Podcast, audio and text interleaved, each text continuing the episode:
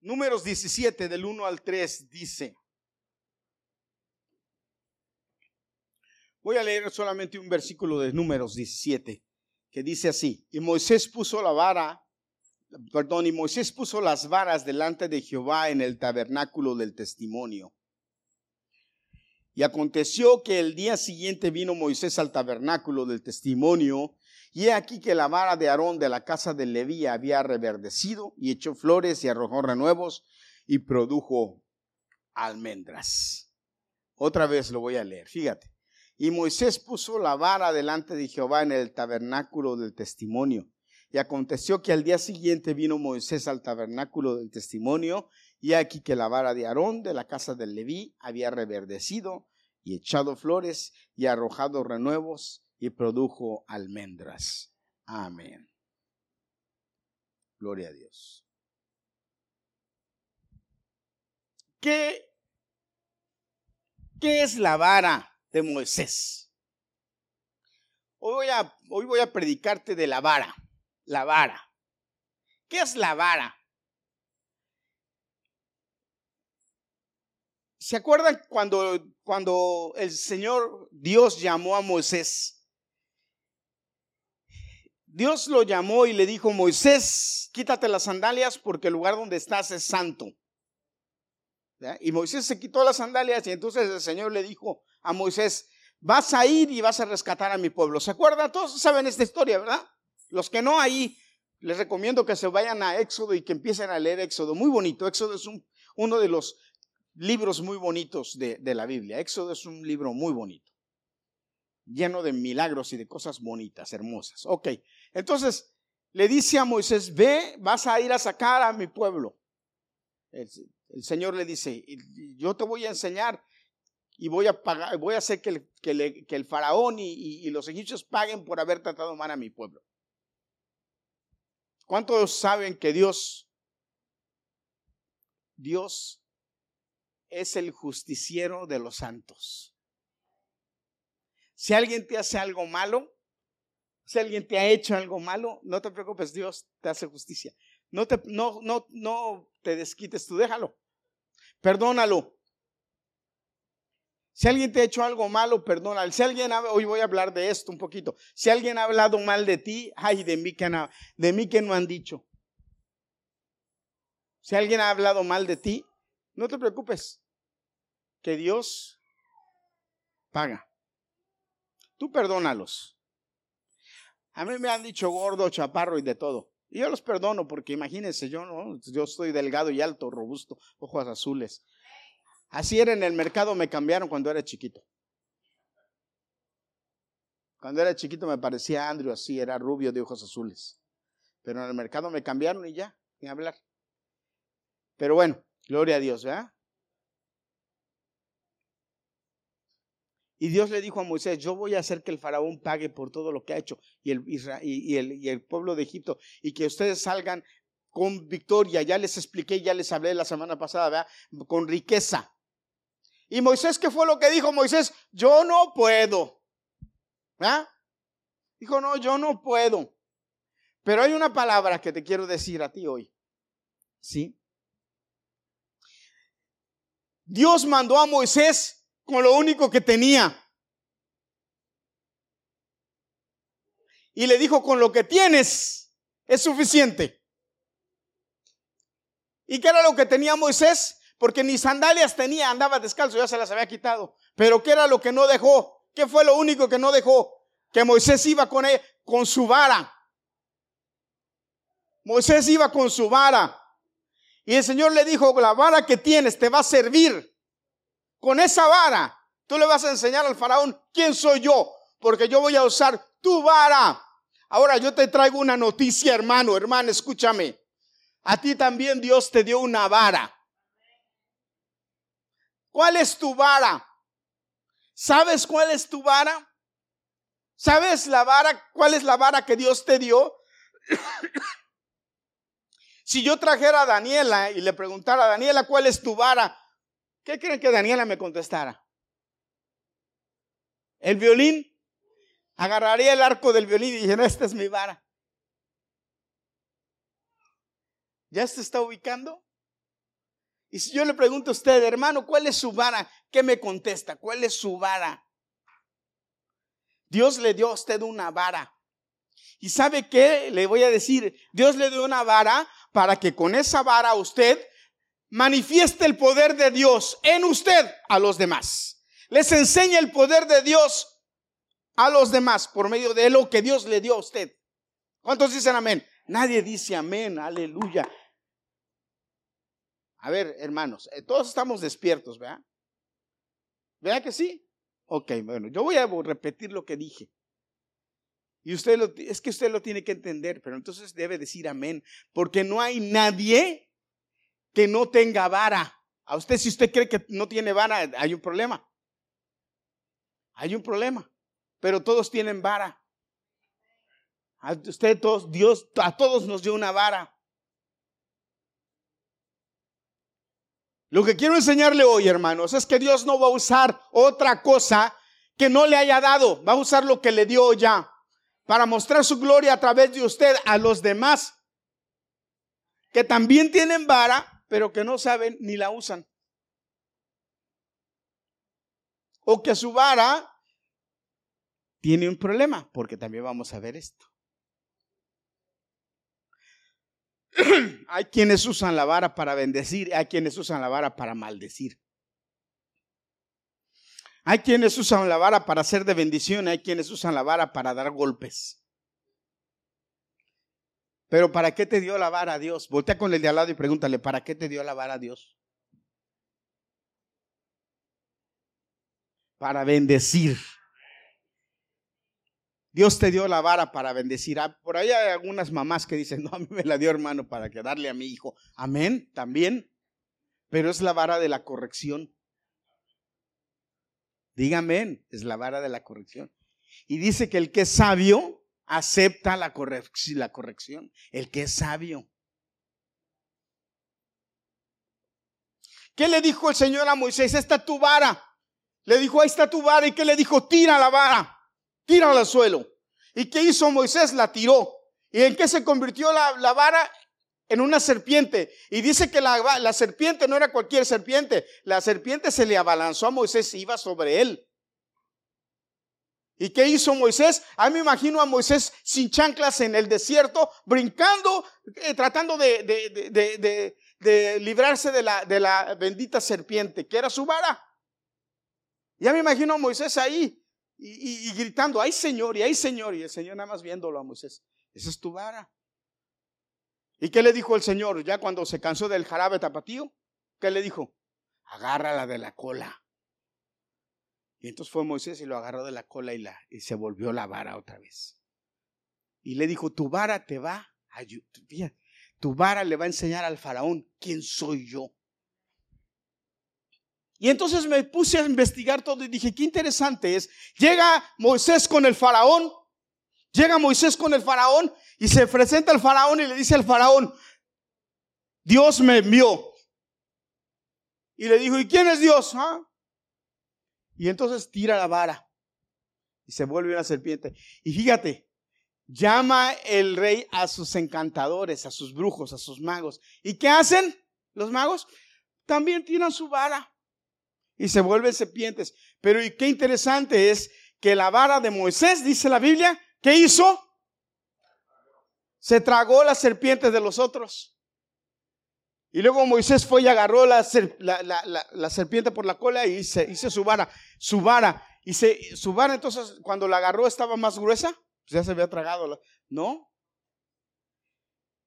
Es la primera enseñanza de hoy en día, hermanos aunque alguien saque su vara en contra de ti, Dios te va a dar la potestad de tragarte la vara de los demás. Pero un, solamente va a suceder eso cuando tu vara obedezca lo que Dios dice que hagas. Esa es la clave.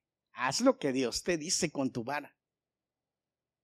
Ya les he predicado la semana pasada y la semana pasada Dios te dio la vara para ser de bendición. ¿Cuántos dicen amén? Sé de bendición para que Dios se manifieste a través de ti. Pero fíjate, entonces me puse a investigar las plagas. Las plagas. Y me di cuenta que en las primeras plagas que hubo en Egipto, la vara tuvo mucho que ver. La vara tuvo un papel importantísimo en esto.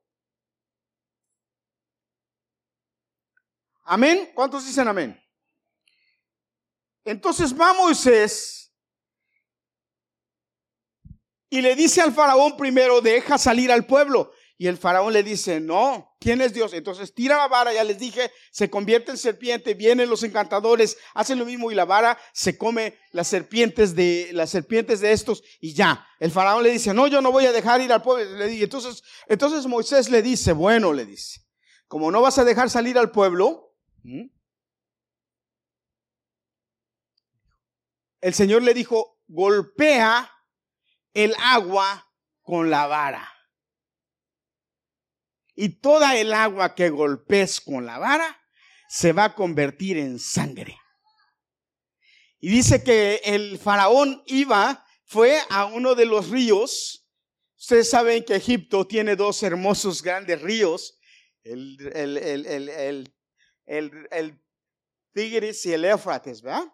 Los dos ríos, esos grandotes.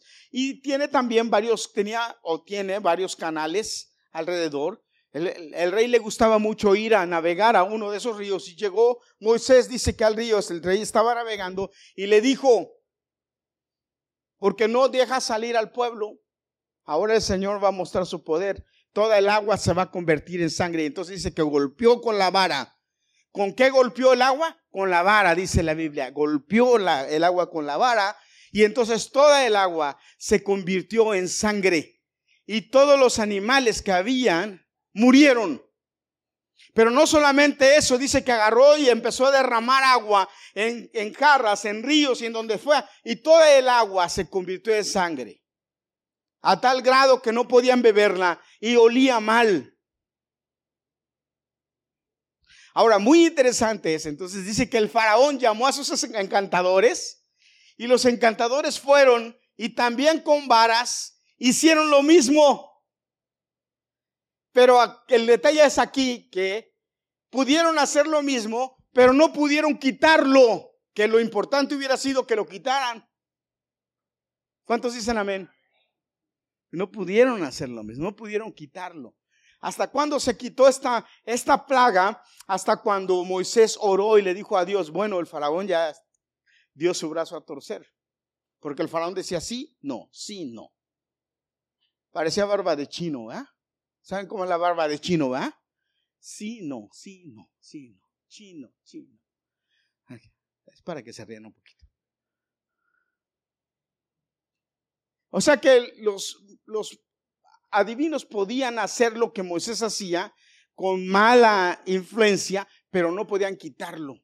Porque eso es lo importante, no podían quitarlo. Y entonces después de la, después de la plaga de sangre, hermanos, viene la plaga de las ranas. Y también Moisés usa su vara con la plaga de las ranas. Los científicos dicen, los científicos dicen que eso es un, eso es una secuencia que puede existir lógica, que por la contaminación de la, de la, del agua se produjeron ranas de una manera sobrenatural. A mí no me interesa si eso sucedió. A mí lo único que me interesa es que Dios dijo que iba a pasar y pasó. ¿Qué pasó? Cuando Dios dijo que iba a pasar, cuando Moisés dijo que iba a suceder. Amén. Y también con esto de las ranas, perdón, tuvo mucho que ver la vara. Y sucedió lo mismo con la plaga de las ranas. Y sucedió lo mismo, hermano, con la plaga de los piojos que vino después. Moisés golpeó, el, eh, dice que golpeó con la vara el polvo y que el polvo se convirtió, qué terrible plaga esta de los piojos. Yo no sé si alguno de ustedes ha experimentado lo que es los piojos, pero es terrible, terrible. Cuando yo era chiquito, yo me acuerdo, yo era chiquito, yo era como en tercero de primaria. Yo fui con mi peluquero a que me cortara el pelo. Y me senté, era mi peluquero, yo lo conocía, me, me, pelaba casquete corto como militar, me pelaba así como más o menos como me peleo ahora. pero era por orden de mi papá. Mi papá le tenía la orden de que me pelara cortito, porque yo iba a la escuela y tenía que pelarme cortito. Yo iba con el peluquero y cuando me siento con el peluquero me empieza a, cortar con la máquina esa y de repente me dice, porque me decían frijol, me decían frijol por chiquito y gordito. ellos dicen que era gordito, pero yo no me acuerdo, pero dicen que era gordito y chiquito, entonces parecía frijol. Bueno. Y me dice el peluquero, frijol me dice, ¿tienes piojos? Y yo me le digo, no. Dice, sí. Y me saca uno y me lo pone ahí en la bata así. Y yo me quedo mirando y le digo, pélame pelón. Y se me queda mirando y me dice, ¿qué? Le digo, pélame pelón. Y se me empieza, me dice, no, pero no es mucho. No, no, no, le dije, pélame pelón. Calvo, que se me vea el caco. Y se me queda mirando y me dice, ¿pero qué? No, no, no, le dije. A mí, me, yo no sé qué me dio que él me dijera eso. Pélame pelón, le dije. Y llegué a la casa pelón, pelón, pelón. Fue una de las tres veces que me he cortado el pelo completamente. Y se me queda mirando y me dice mi mamá, me dice, ¿qué pasó? Me dice, no, le dije, el peluquero me dijo que tenía piojos, yo me corté el pelo. Y mi mamá nada más empezó a reír, me dijo, qué bueno, váyate más seguido, me dijo. Ay, caramba. Y yo que era medio fastidioso con disque me bañaba diario. Disque. Pero imagínense, dice la Biblia que mandó la plaga de piojos. Y piojos y piojos. Y que todo el mundo tenía hasta los animales piojos. Imagínense, terrible. Bueno, mejor no se lo imaginen. Terrible. Pero tuvo que ver la vara. Y luego las moscas molestosas. Dice la Biblia que Dios mandó moscas molestosas también con la vara. Pero hasta ahí fue donde la vara tuvo que ver. Ahora, ¿por qué yo les estoy hablando de esto, de la vara? Porque Dios le dijo a Moisés, tu vara va hacer cosas grandes, porque yo lo voy a hacer. Ahora, en sí, ¿qué era la vara, hermanos? La vara era sencillamente un palo que Moisés había escogido, más o menos alto para él, cómodo, que ya lo había hecho a su mano. Era quizá un pedazo de madera cualquiera, que la había limpiado y la había pulido para que no le lastimara y le servía de apoyo para cuando caminaba y le servía para proteger a las, a las, a las ovejas o dirigir a las ovejas o en ocasiones hasta poder ayudarlas a las ovejas, pero también le servía para defenderse de los animales feroces cuando querían atacarlo a él como pastor o atacar a una de sus ovejas. O sea que era realmente algo importante para un pastor, para un hombre como Moisés la vara. Pero en este caso, hermanos, la vara de Moisés se convirtió en algo más que simplemente un arma de trabajo. Se convirtió en algo que le dio estatus y poder. En algo que representaba a su Dios. En algo que decía, le decía a la gente quién era él, qué estatus tenía y qué relación tenía con su Dios y que respaldaba, escúchame bien hermano, que respaldaba la palabra que él decía. Amén. Que respaldaba lo que él decía. Era importante entonces para Moisés la vara, sí hermanos, era muy importante. Tan importante que hoy en día debes tú entender que también tu vara es importante. Que lo que Dios te ha dado y que lo que Dios te ha mandado también no solamente es por ti, sino es porque Dios a través de ti quiere manifestar su poder y su grandeza. Porque Dios a través de ti quiere enseñarle a los demás quién es y quiere enseñarte a ti primero quién es Él. Y eso es lo importante que tú debes entender acerca de esto. Ahora, esto de la vara no solamente quedó aquí. Aquí en este pasaje hay algo muy, muy importante que yo quiero enseñarte hoy que yo quiero compartir contigo hoy y que quiero que tú entiendas hoy. Porque la Biblia me enseña que Dios nos ha hecho reyes y sacerdotes. Amén. ¿Cuántos dicen amén? Que somos pueblo adquirido por Dios, real sacerdote, linaje escogido, gente santa. Amén. Que no somos cualquier cosa. Y como no somos cualquier cosa, hermano, nosotros debemos entender entonces que Dios tiene planes con nosotros y que lo que Dios va a usar con nosotros es la mara que Él te ha dado. en otras palabras, el talento que Él te ha dado, lo que ha puesto en ti. Por eso yo te pregunté, ¿cuál es tu vara? Y yo espero que ya estés pensando, ok, esta es mi vara. Yo creo, yo espero que ya desde este momento ya estés analizando tu vida y diciendo, sí, esto es mi vara. Esto es lo que yo tengo que usar para engrandecer el reino de Dios. Esto es lo que yo tengo que usar para demostrarle a la gente que me rodea que Dios es fiel, que, que Él puede ver, que se pueden hacer milagros con esto. Porque hay a quienes, sí, la vara les va a servir para endurecerse más, para alejarse más de Dios, para en lugar de hacer cosas buenas, hacer cosas malas. Cuando el pueblo de Israel abandonó el cautiverio en Egipto, el pueblo de Israel inició su viaje por el desierto. En el desierto, hermanos, no había agua, ni vegetación, ni sombra. Solamente había arena, sol y escasez, sequía. Esta situación provocó que en varias ocasiones el pueblo de Israel se rebelara contra Moisés. El pueblo de Israel en varias ocasiones se rebeló contra Moisés, porque el problema es, hermanos, que el pueblo o, la gente no se revela cuando todo está bien. La gente se revela cuando las cosas no están bien. La gente se revela cuando las cosas no le gustan, cuando las cosas no están como debieran. ¿Verdad, hermanos? O cuando las cosas no van como ellos quieren. Y Moisés y Aarón en varias ocasiones fueron delante de la presencia de Dios a decirle, Señor, ¿qué hacemos?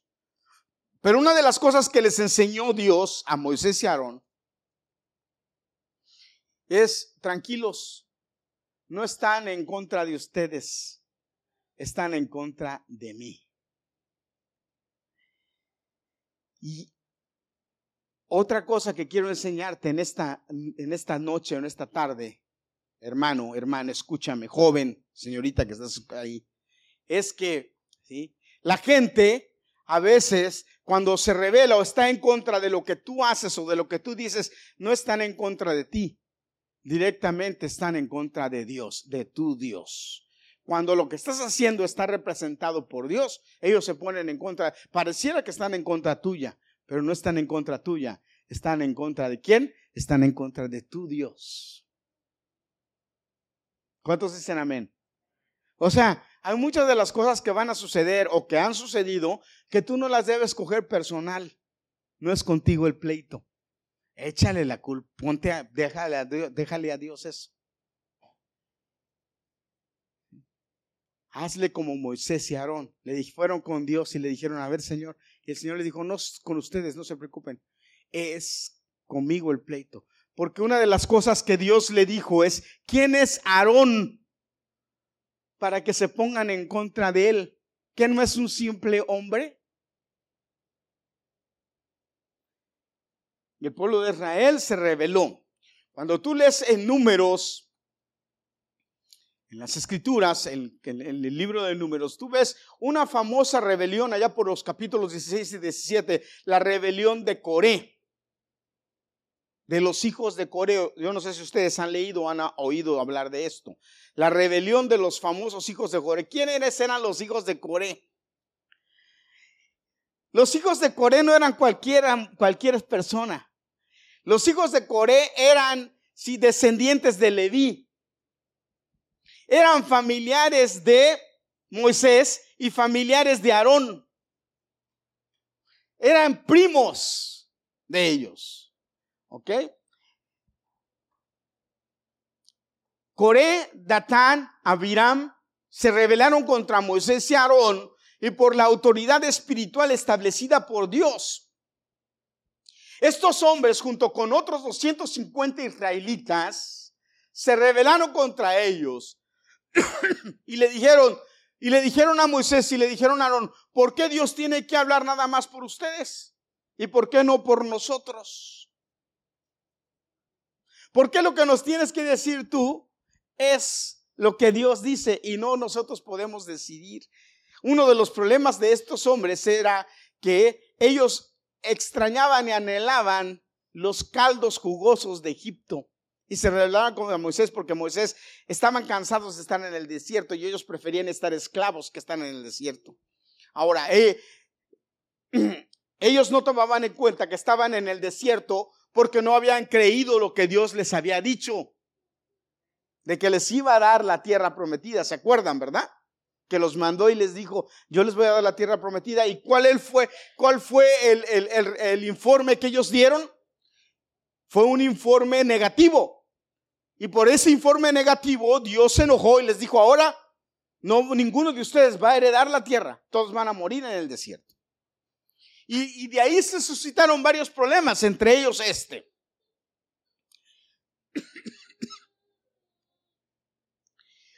Moisés hace una reunión, fíjese, les voy a platicar esto rápidamente, aunque yo te recomiendo que lo leas en números, cuando tú tengas chance, lee números, ahí está narrado muy bien esto. Pero sucedieron varias cosas, fíjate. Primero, se reunieron en las, en las, en las, enfrente de las, de las eh, casas por familias.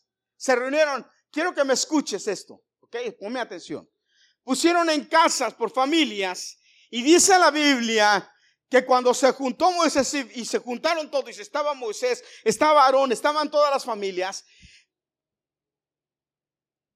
la tierra se abrió, la tierra se abrió y se tragó a Coré y a toda su familia,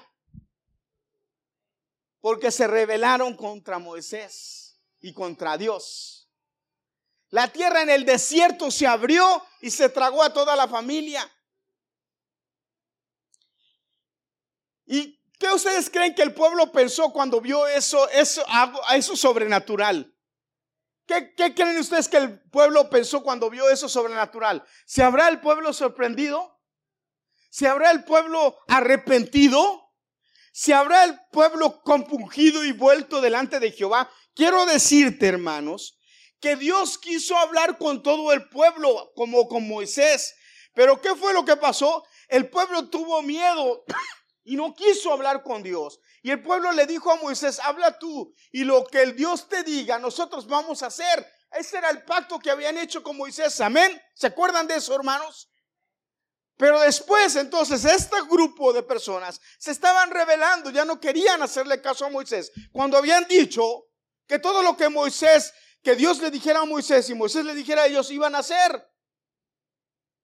Entonces ahora ya no estaban queriendo cumplir el pacto que habían hecho con Dios. ¿Me está siguiendo, hermano? Entonces por eso Dios hizo que la tierra se abriera y se tragara a Coré y a toda su familia. Que más adelante Pablo en una de sus, de sus cartas habla de eso. ¿Se acuerda? Ok, bueno. Ahora, la pregunta es, ¿ustedes creen que ya el pueblo se repitió y se entregaron y todo en paz y todo? No, hermano, no sucedió así. Esos 250 hombres que se habían revelado y unos cuantos más que dice la Biblia, ya se los mencioné, siguieron enojados. Y, en, lugar de, en lugar de arrepentirse, seguían murmurando. Voltea con el de al lado y dile, seguían murmurando. Seguían murmurando. ¿Sabe qué terrible es la murmuración? Murmurar es terrible, hermano. Es lo peor que puede haber para destruir la reputación de alguien, murmurar de él. Porque el, murmurar, hermano, no es declarar la verdad. Usualmente cuando, cuando, cuando se cuenta un chisme, como una murmuración de chisme, usualmente es mentira.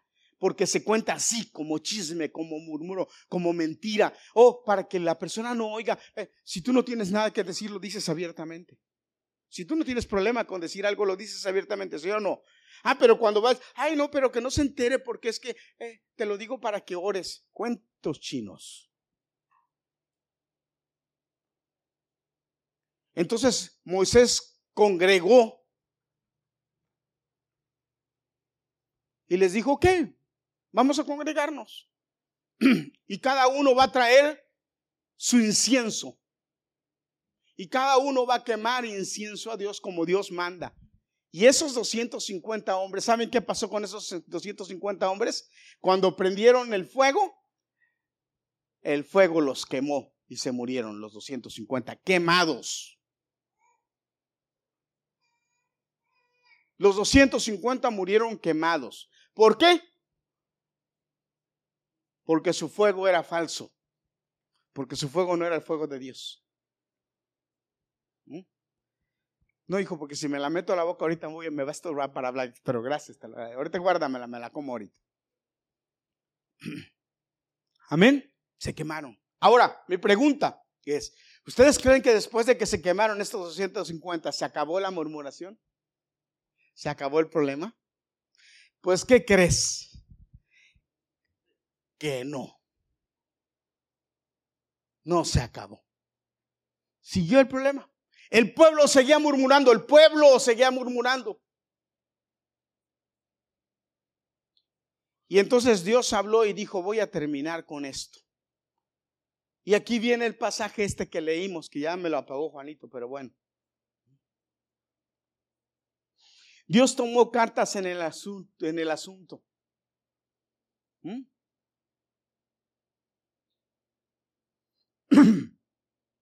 y todos se fueron y se reunieron y les dijo, ok,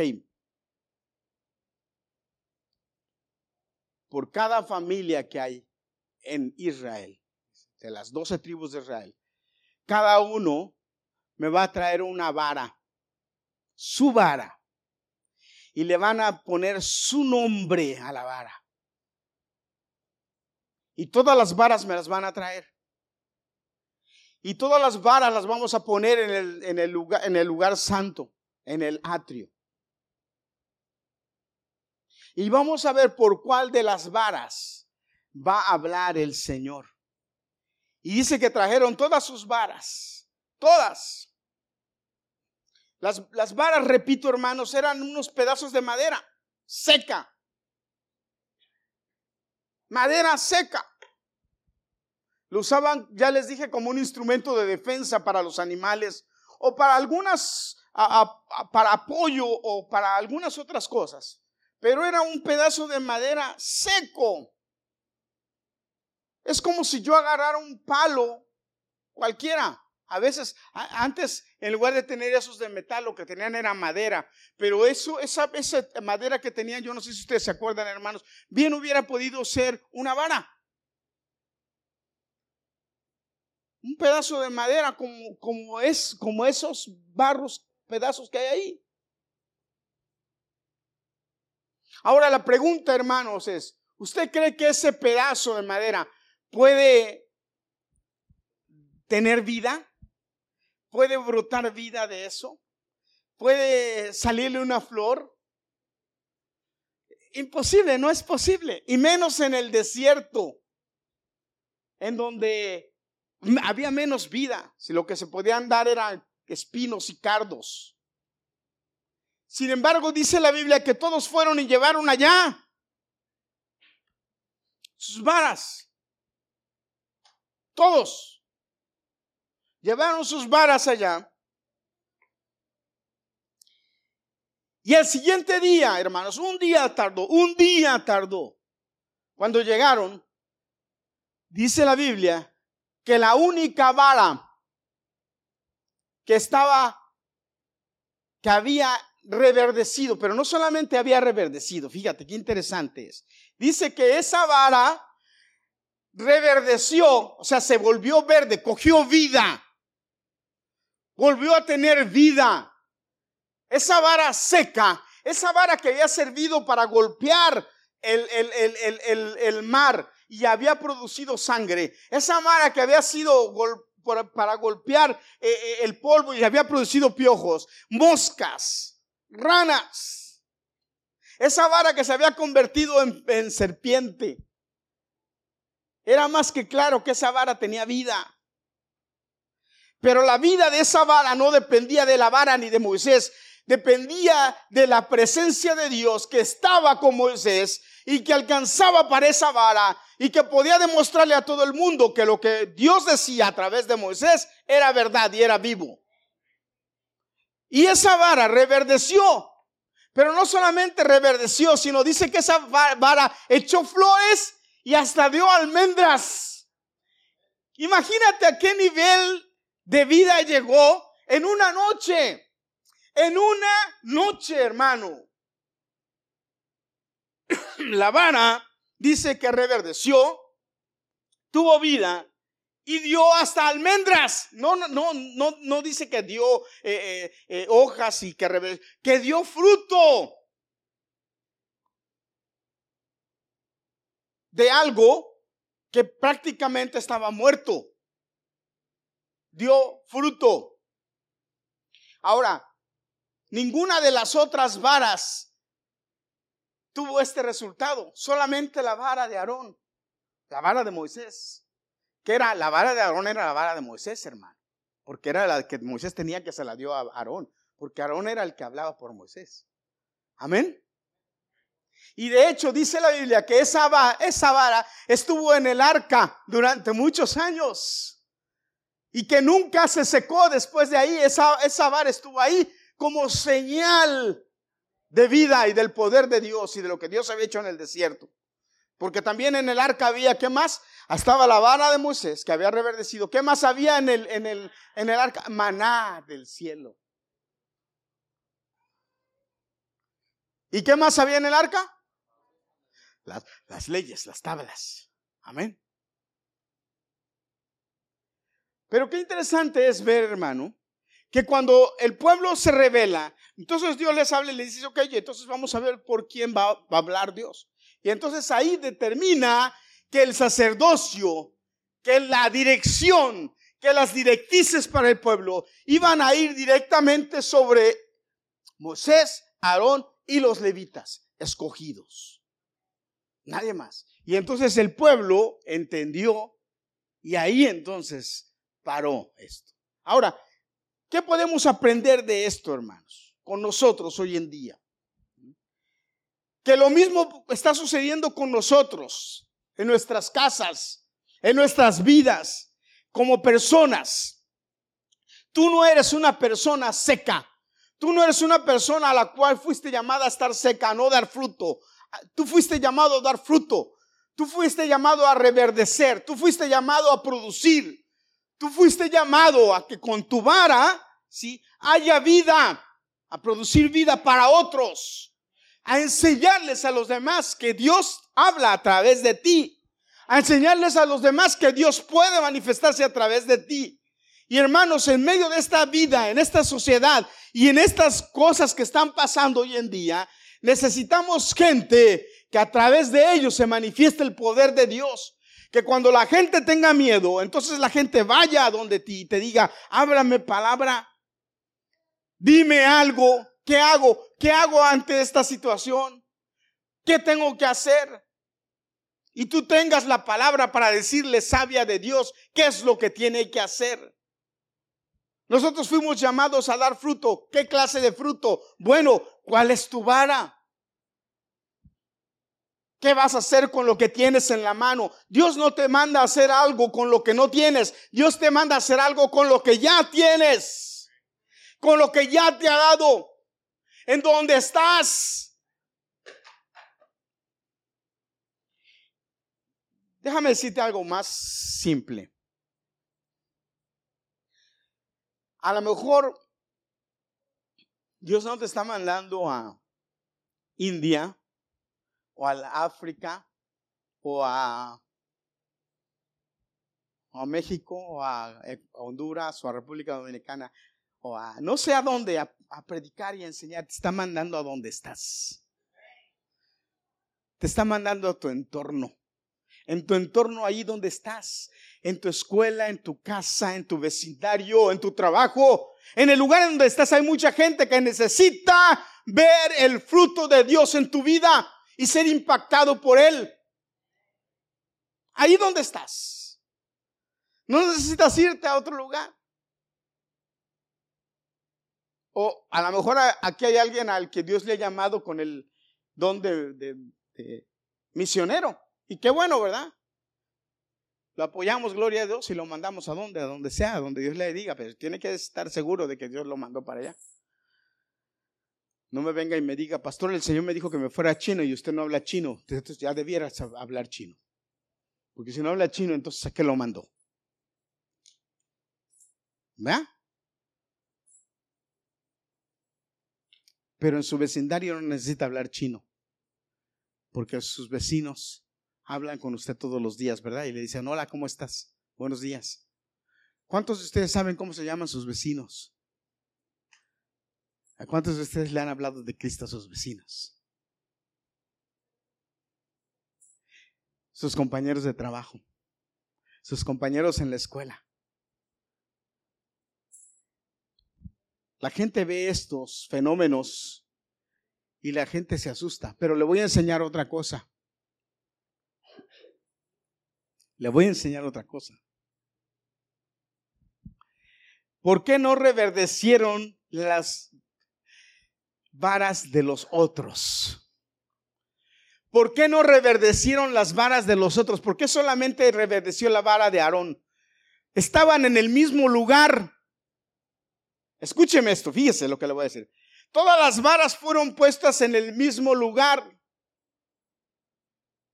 La vara de Aarón recibió del lugar santo, de la presencia de Dios, vida y floreció. Y las demás no. ¿Por qué no? ¿Cuál fue la razón por la cual las otras no recibieron vida? O sea, tu vara puede recibir vida, pero ¿cuál es la razón por la cual, por la cual a veces no reciben vida? Tristemente, hermano, tristemente, lo que estaba pasando aquí era algo muy duro. Había murmuración entre los demás. Fíjese, fíjese, ya habían muerto unos, se los había tragado la tierra. Otros habían muerto quemados. Sin embargo, seguían las murmuraciones, seguían las equivocaciones, seguían las inconformidades. Y Dios no se mueve en eso. Dios no se mueve en medio de esas situaciones. Dios no se mueve cuando tenemos una, una, una, eh, lo que nos mueve es equivocado. una motivación equivocada. ¿Me, explico, hermano?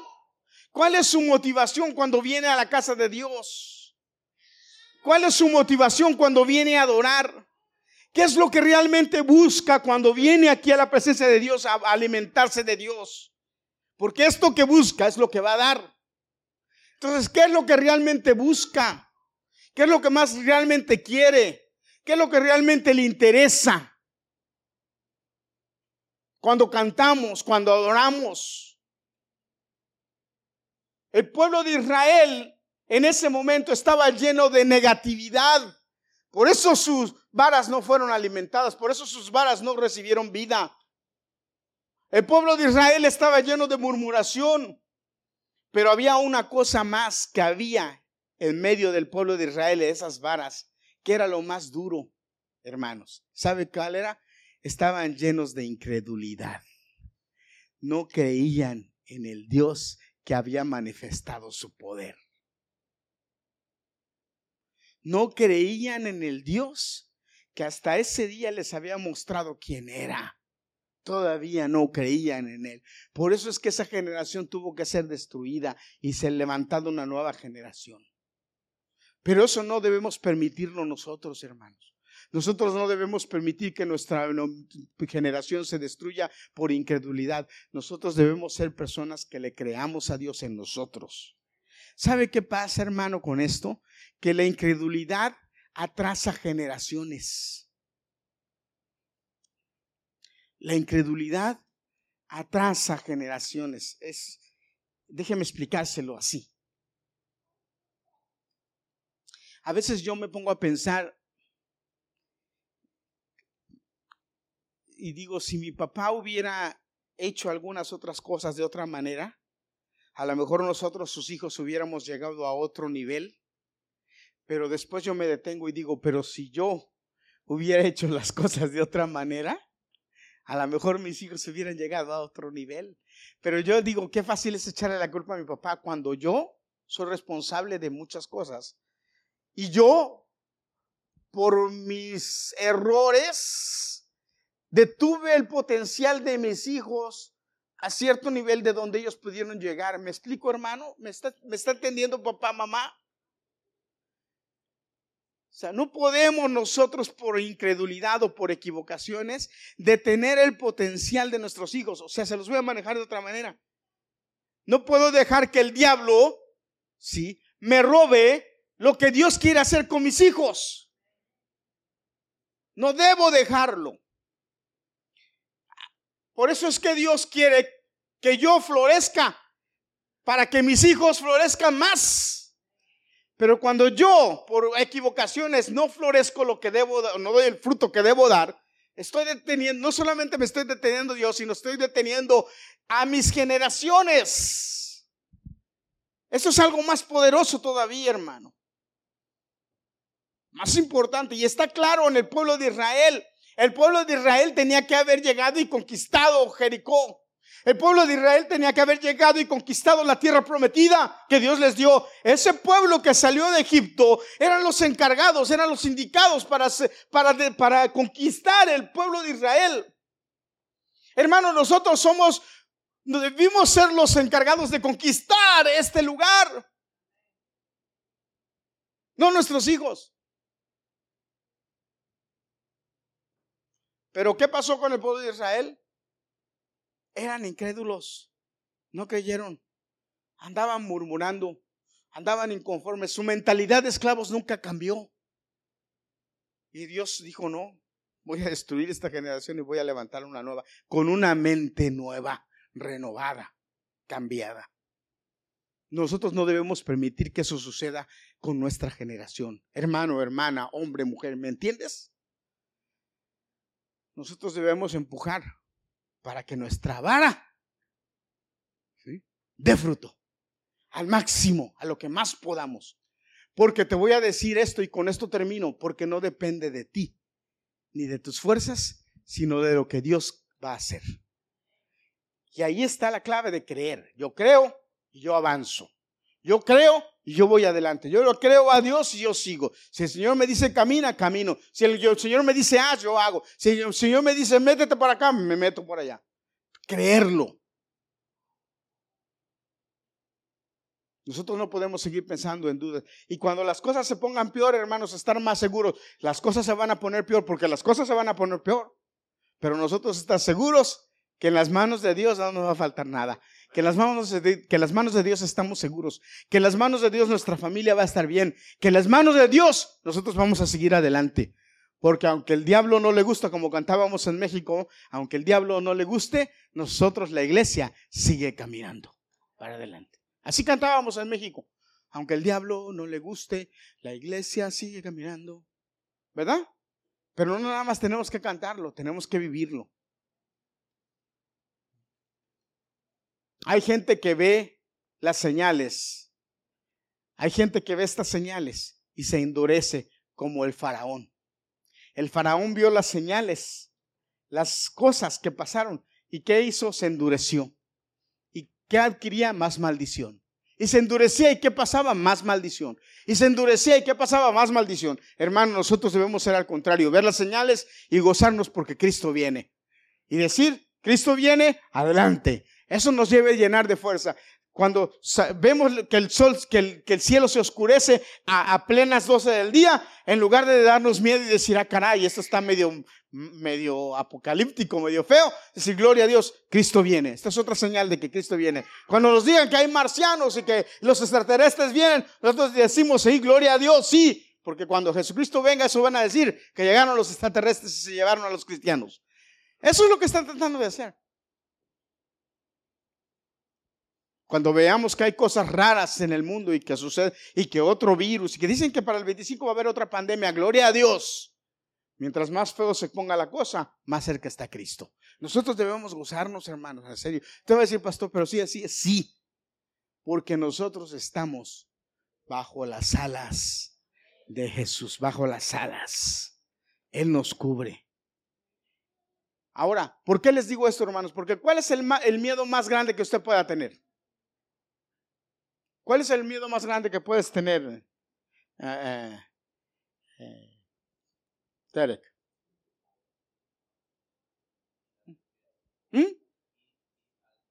No, pero aquí en la tierra, tú ya no te vas a ir al infierno, tú ya te vas a ir al cielo. Aquí en la tierra. ¿Qué te pasa aquí en la tierra? ¿Cuál es el miedo más grande, Jeremy? Que, que están aquí en la tierra, que te pueda pasar. ¿Eh? ¿Cuál? Que, que te mueras. Que nos muramos. Pero la Biblia dice que para nosotros el morir es ganancia. ¿Sí o no? Entonces, ¿qué les da miedo? ¿Qué? ¿Qué te da miedo? No nos debe dar miedo nada, hermanos. Debemos vivir confiados en que Jesús está con nosotros. Dios está con nosotros. Y si Dios con nosotros, dice, ¿quién contra nosotros? Así es que no tenga miedo, hermano. Que se nubló el cielo, gloria a Dios. Que por ahí otra vez los robots ya nos van a controlar, gloria a Dios que la economía está patas para abajo, gloria a Dios. Que Biden se postuló otra vez para la presidencia, gloria a Dios. Porque también eso es algo feo. Lo siento por los demócratas, pero... Oiga, hermano, dicen que está al borde de una caída. Imagínense. Pero gloria a Dios porque nuestro Dios es grande. Eso es lo que yo creo. Y tu vara, tu vara tiene que dar fruto. Volta con el de al lado y dile, tu vara tiene que dar fruto. Tiene que dar fruto. Porque no depende de ti, depende de Dios. Tu vara tiene que dar fruto. Amén. Tu vara tiene que dar fruto. ¿Cuál es tu vara? Ahora yo te pregunto, ¿cuál es tu vara? ¿Ya sabes cuál es tu vara? Ya Gadiel se paró allí para agarrar una de sus varas y ponerse a, a tocar. ¿Cuál es tu vara? Todo lo que Dios te dio para engrandecer el reino, esa es tu vara. Todo lo que tienes para engrandecer el reino, esa es tu vara. Úsala. Úsala para engrandecer el reino. Ponte de pie, vamos a bendecir para terminar. Dios te bendiga.